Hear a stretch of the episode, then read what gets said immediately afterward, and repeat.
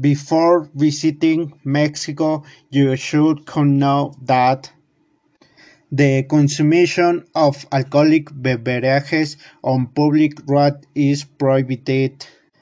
The mistreatment of animals is punishable by jail. Civil society cannot carry firearms. It is totally forbidden to sell alcoholic beverages to minors. In the Mexico City Metro, the boarding of ladies and gentlemen is separated by wagons to avoid faults in morals. In, in this situation, it is forbidden to leave the house without a mask.